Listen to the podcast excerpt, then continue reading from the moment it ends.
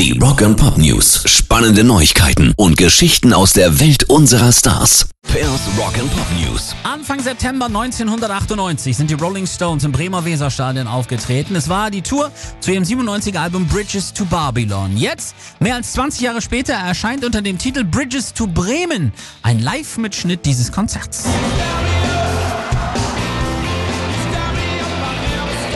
Damit setzen Mick Jagger, Keith Richards und Co. der alten Beat Club Stadt Bremen ein sehr schönes Denkmal. Geplantes Veröffentlichungsdatum ist der 21. Juni, also direkt passend zum Sommeranfang.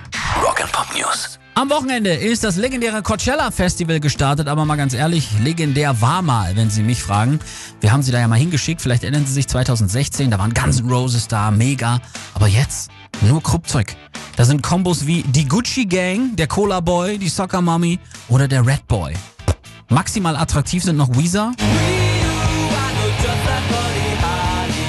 Wirklich weit entfernt von einem echten Highlight. Und im Hintergrund zieht mit Philipp Anschütz, einer der umstrittensten Milliardäre bei dem Festival, die Fäden, spendet für Republikaner, die sich für mehr Freiheit für die Waffenlobby einsetzen, sieht sich immer mehr Vorwürfen auch wegen Homophobie in seinen Firmen konfrontiert. Also das Coachella, aktuell nur noch ein Sammelbecken für handywütige Influencer. Musikalisch verpassen sie da aktuell rein gar nichts mehr. Pairs Rock and Pop News.